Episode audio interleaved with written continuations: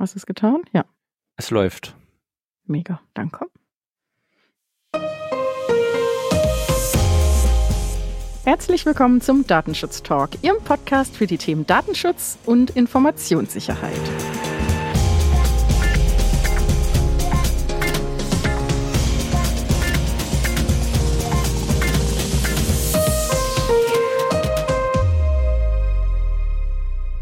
Begrüßen Sie zu einer weiteren Folge unserer wöchentlichen Datenschutz-News. Heute ist Freitag, der 22. Dezember 2023, zwei Tage vor Weihnachten. Lieber David, schön, dass du an meiner Seite bist heute. Hm, hallo Laura, ich freue mich auch. Ja, unser Redaktionsschluss war, wie immer, heute um 10 Uhr. Ähm, was haben wir sonst noch so zu sagen? Was hat es denn bei dir auf den Zettel geschafft heute? Ähm, bei mir hat es heute auf den Zettel geschafft ein ähm, druckfrisches EuGH-Urteil von gestern. Dann berichten wir nochmal über die äh, Citrix-Sicherheitslücke. Haben wir schon mehrfach in diesem Jahr gemacht, aber jetzt hat es nochmal jemanden auch erwischt. Dann habe ich auch noch ein Update zum ähm, Stand BFDI. Wie sieht's bei dir aus, Laura? Ich habe einmal ähm, eine Pressemitteilung von der Landesdatenschutzbeauftragten aus NRW mitgebracht zu dem E-Mail-Programm Outlook von Microsoft und eine Entscheidung vom Verfassungsgerichtshof in Wien. Ähm, ist also überschaubar heute. Aber ich muss auch sagen, ich bin ja schon ein ganz klein wenig aufgeregt. Weil ich glaube, unsere treuen Zuhörerinnen und Zuhörer wissen es ja. Wir ähm, zeichnen bald die Silvestershow auf von unserem Datenschutz-Talk-Podcast. Und ähm, ja, ich bin wie gesagt, ähm, aufgeregt, aber auch voller Vorfreude. Wer kommt denn alles? Ja, unsere Liste ist mal wieder lang dieses Jahr. Zwar nicht so lang wie letztes Jahr, aber da waren wir auch mit über vier Stunden Aufnahmezeit ja auch ähm, ja, sehr äh, großzügig unterwegs. Aber in diesem Jahr begrüßen wir ähm, Dr. Marit Hansen ähm, Professor Alexander Golland, Dr. Carlo Pilz, Stefan Hessel und Maximilian Herrmann. Äh, ja, ich freue mich total auf diese ja, besondere Gästeliste wieder, das Who is Who des Datenschutzes. Das äh, kann man so sagen und natürlich auch meinen ähm, allergrößten Respekt für dich und den lieben Heiko, ähm, dass ihr euch da wieder so reinhängt. Ich äh, bekomme das ja mit, wie viel Arbeit dahinter steckt.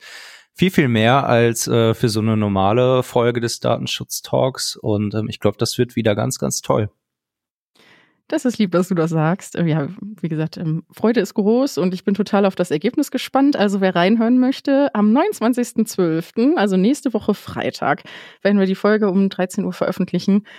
Ja, ich bin total aufs Feedback gespannt und deshalb auch nach außen ähm, gerne äh, schon mal der Appell, uns eine Rückmeldung zu geben, ähm, wie denn die Folge gefällt. Aber dann äh, würde ich es vorschlagen. Ähm, diese Woche ist ja auch schon ein bisschen was passiert. Deshalb, David, starte doch mal mit dem neuen EuGH-Urteil zu den Gesundheitsdaten.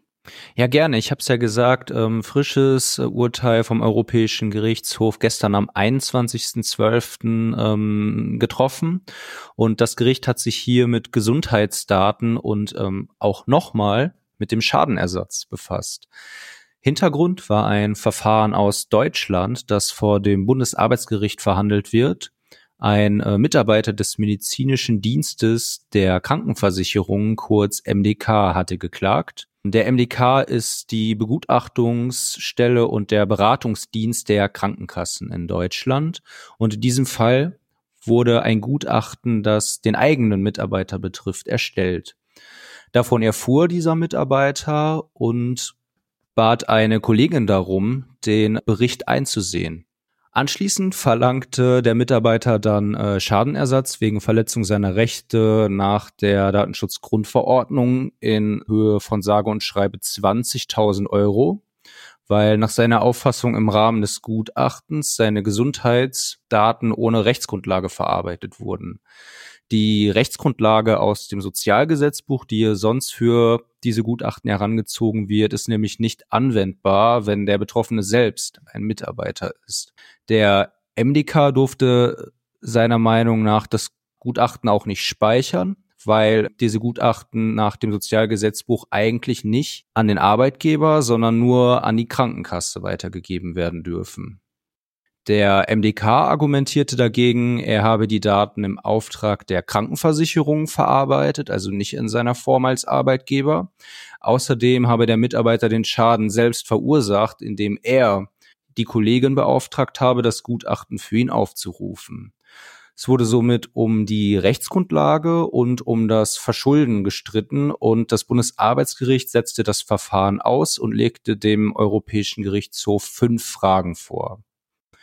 Ähm, folgend eine Zusammenfassung für jeden Verantwortlichen. In den fünf Fragen geht es zum einen um die Sonderstellung des MDK, ähm, zum anderen aber auch um Fragen, die für jeden Verantwortlichen relevant sein können. Und darüber möchte ich mal einen kurzen Überblick geben. Der EuGH hat nämlich festgestellt, dass Artikel 9 DSGVO zur Verarbeitung von Gesundheitsdaten keine eigenen Rechtsgrundlagen enthält, sondern nur eine Konkretisierung des Artikel 6 darstellt.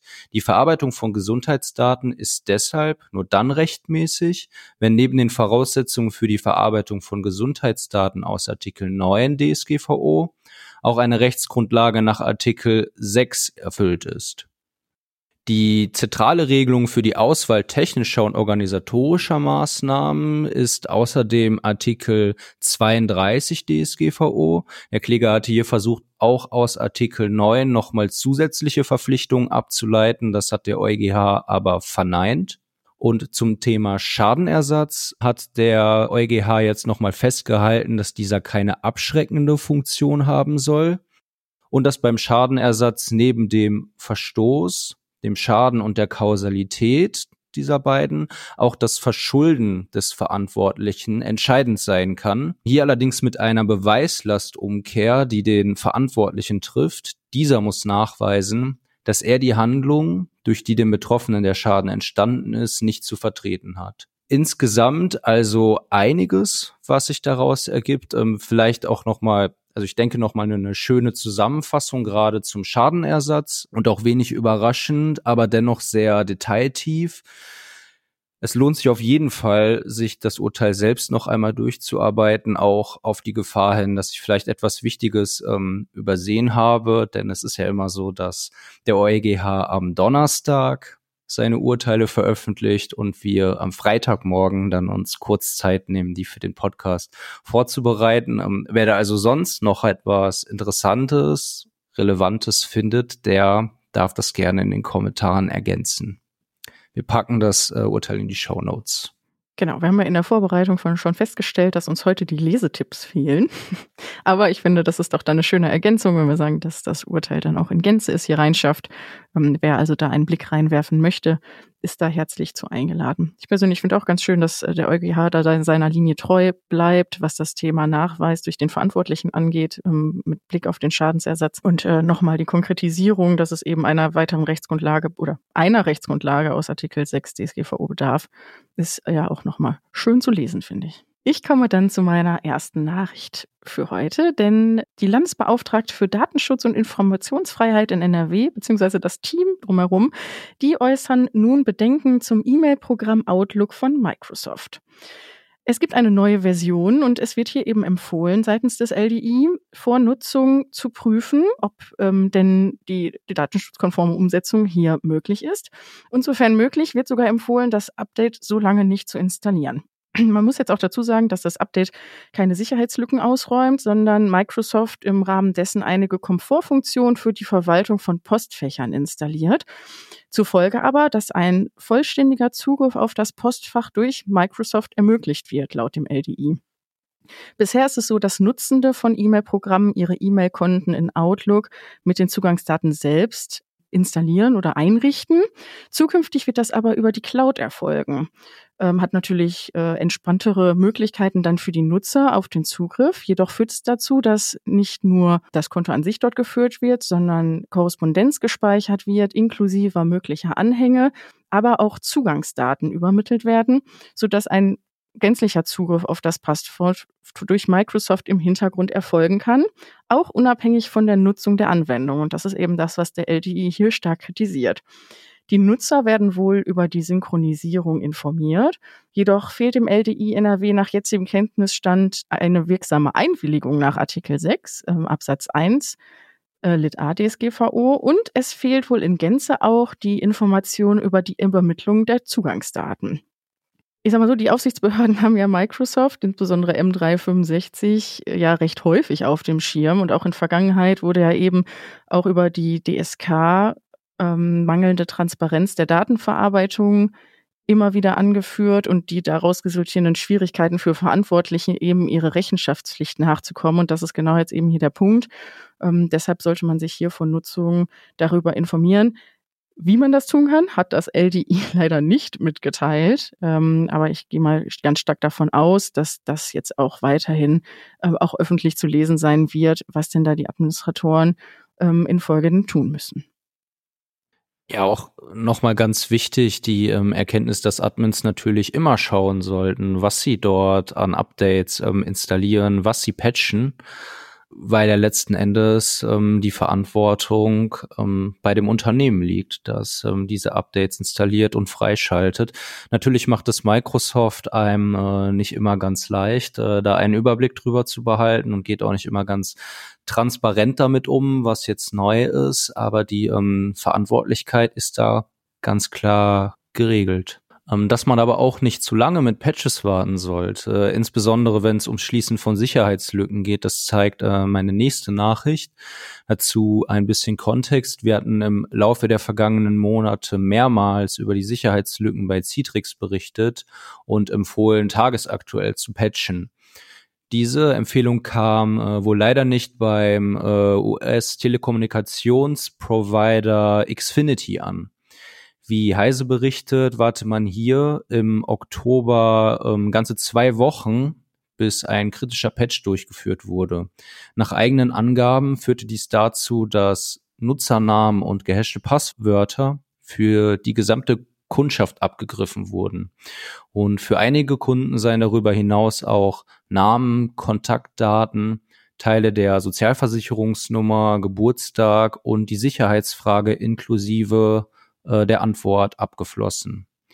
Als ähm, Reaktion hat Xfinity jetzt allen Kunden und Kundinnen ähm, empfohlen, beziehungsweise dazu aufgefordert, das äh, Passwort zu ändern. Außerdem äh, wird dazu geraten, dringend die Zwei-Faktor-Authentifizierung zu aktivieren. Ja, und das äh, zeigt dann halt mal wieder, dass es beim Patchen ähm, auch schnell gehen muss, vor allem wenn es um Sicherheitslücken geht. Und ähm, außerdem scheint auch das Ausmaß der Citrix-Lücke immer größer zu werden. Also ich denke, dass wir auch da im nächsten Jahr nochmal drüber berichten werden. Ich befürchte auch. Ich gehe mit meiner nächsten Nachricht nach Österreich. Und zwar hat hier der Verfassungsgerichtshof in Wien über den Polizeizugriff auf Handys und Datenträger entschieden. Am Dienstag hat dieser bekannt gegeben, dass die geltenden Bestimmungen der österreichischen Strafprozessordnung gegen das Datenschutzrecht als auch gegen die Europäische Menschenrechtskonvention verstoßen. In Österreich ist es nämlich so, dass ein reiner Anfangsverdacht einer Straftat ausreichend ist, dass Sicherstellung äh, von Handys und Datenträgern äh, durch die Polizei möglich sind. Und hierfür muss man noch nicht mal Verdächtiger sein. Also rein als Zeuge oder weiterer Dritter kann man hier eben in den Fokus der Polizei geraten und eben dann wiederum verpflichtet sein, seine Geräte rauszugeben, ebenso wie die Passwörter, Kopien von Daten zu dulden ähm, und auch eben Zugriff zu ermöglichen auf Daten, die auch Einzugriff ähm, auf Online-Medien möglich machen. Begründet wird dies natürlich als äh, Sicherstellungsmechanismus von Beweismitteln und eine reine Anordnung der Staatsanwaltschaft reicht auch eben dafür aus. Also kein Richterbeschluss, das ist auch das, was seitens des Gerichts ähm, stark bemängelt wird. Ähm, vielleicht dazu muss man noch sagen, dass selbst die Schwere der Straftat hierfür nicht wichtig ist. Also e-, egal wie klein sie ist, ähm, kann das eben von der Polizei genutzt werden, um Beweismittel zu sichern. Das Gericht sieht hier eben die Sicherstellung eines Mobiltelefons ohne vorherige richterliche Kontrolle als einen unverhältnismäßigen Eingriff in die Bürgerrechte nach Artikel 8 der Europäischen Menschenrechtskonvention und Paragraph 1 des österreichischen Datenschutzgesetzes.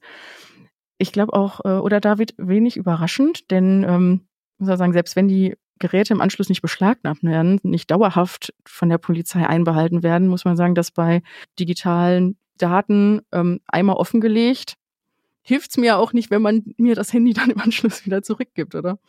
Ja, absolut. Äh, wenig überraschend ähm, das Urteil, umso überraschender, ähm, dass die derzeitige Praktik so aussieht. Ja, und was halt dabei auch noch extrem überraschend ist aus meiner Sicht, ähm, dass ähm, es zwar als schlimm bewertet wird, aber man hat jetzt bis 2025 Zeit. Also mir ist schon klar, äh, dass es dauert, bis man so eine nationale Strafprozessordnung ändert.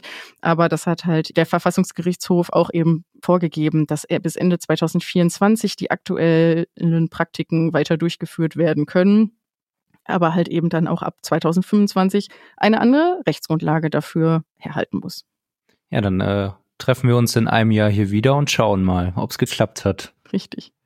So, ich komme dann schon zu meiner letzten Nachricht vor Weihnachten, glaube ich. In diesem Jahr, oder? In diesem, in diesem Jahr, für mich, für mich in diesem Jahr sogar, um das äh, mal vorzugreifen. Und zwar gab es ja einiges hin und her um die Position des äh, BFDI in den ähm, letzten Wochen. Und jetzt ist klar, dass Professor Kelber erstmal weiter übernimmt bis zur offiziellen Wahlentscheidung durch den Bundestag. Er plant außerdem, sich noch einmal für eine zweite Amtszeit zu bewerben was aus einem Statement auf der äh, Homepage des BFDI hervorgeht. Er will in einer möglichen zweiten Amtszeit dann an seiner bisherigen Arbeit anknüpfen und sieht aber auch noch Optimierungsbedarf, insbesondere bei der internationalen Zusammenarbeit der Aufsichtsbehörden also ich weiß nicht, wie du das siehst, Laura, aber ich würde das sehr begrüßen, weil der ähm, Herr Kelber aus meiner Sicht äußerst kompetent ist, äh, gute Arbeit macht, ähm, auch selbstkritisch ist, wie die Nachricht ja hier auch zeigt und ähm, auch keine Hemmungen davor hat, den Finger in die Wunde zu legen. So einen brauchen wir. Das denke ich auch. Ähm, er war ja auch letztes Jahr nämlich in der Silvestershow zu Gast. Äh, fand ich ihn auch ähm, sehr sympathisch und das, was er gesagt hat, hatte Hand und Fuß in meinen Augen. Äh, das heißt, ich würde mich auch freuen, aber ich finde jetzt natürlich auch diese Hängepartie, dass nicht klar ist, wer es wird, ähm, so lange Zeit äh, auch ja, schwierig. Aber warten wir mal ab, wer nächstes Jahr den Hut aufbekommt oder ob er ihn behalten darf. Wir drücken die Daumen. Genau. Ja, wir sind schon am Ende angekommen. Wir haben ja schon festgestellt, Lesetipps gibt es keine, aber natürlich den ultimativen Hörtipp für nächste Woche Freitag. Ähm, die Silvestershow, deshalb haben wir nächste Woche auch keine normale Weekly News Folge, sondern ähm, können uns dann voll und ganz auf unsere Gäste fokussieren. Ähm, dann also wieder in der ersten Januarwoche begrüßen wir Sie. Und ähm, ja, lieber David, ich danke dir. Ich danke dir, Laura. Und natürlich auch Ihnen, liebe Zuhörerinnen und Zuhörer. Schön, dass Sie wieder eingeschaltet haben. Schalten Sie, wie gesagt, gerne nächste Woche auch wieder ein. Um, folgen Sie uns auf unseren Social-Media-Kanälen. Wir freuen uns über jegliches Feedback von Ihnen und Reaktionen. Und ja, ich verabschiede mich bis zur nächsten Woche und wünsche Ihnen schöne Weihnachtsfeiertage, viel Ruhe, genießen Sie die Zeit, bleiben Sie gesund und bis zum nächsten Mal. Ja, dem schließe ich mich uneingeschränkt an. Schöne Feiertage, genießen Sie ähm, die Zeit zwischen den Jahren, vergessen Sie nicht, die Silvesterfolge zu hören. Ähm, und wir hören uns dann im nächsten Jahr. Bis dahin.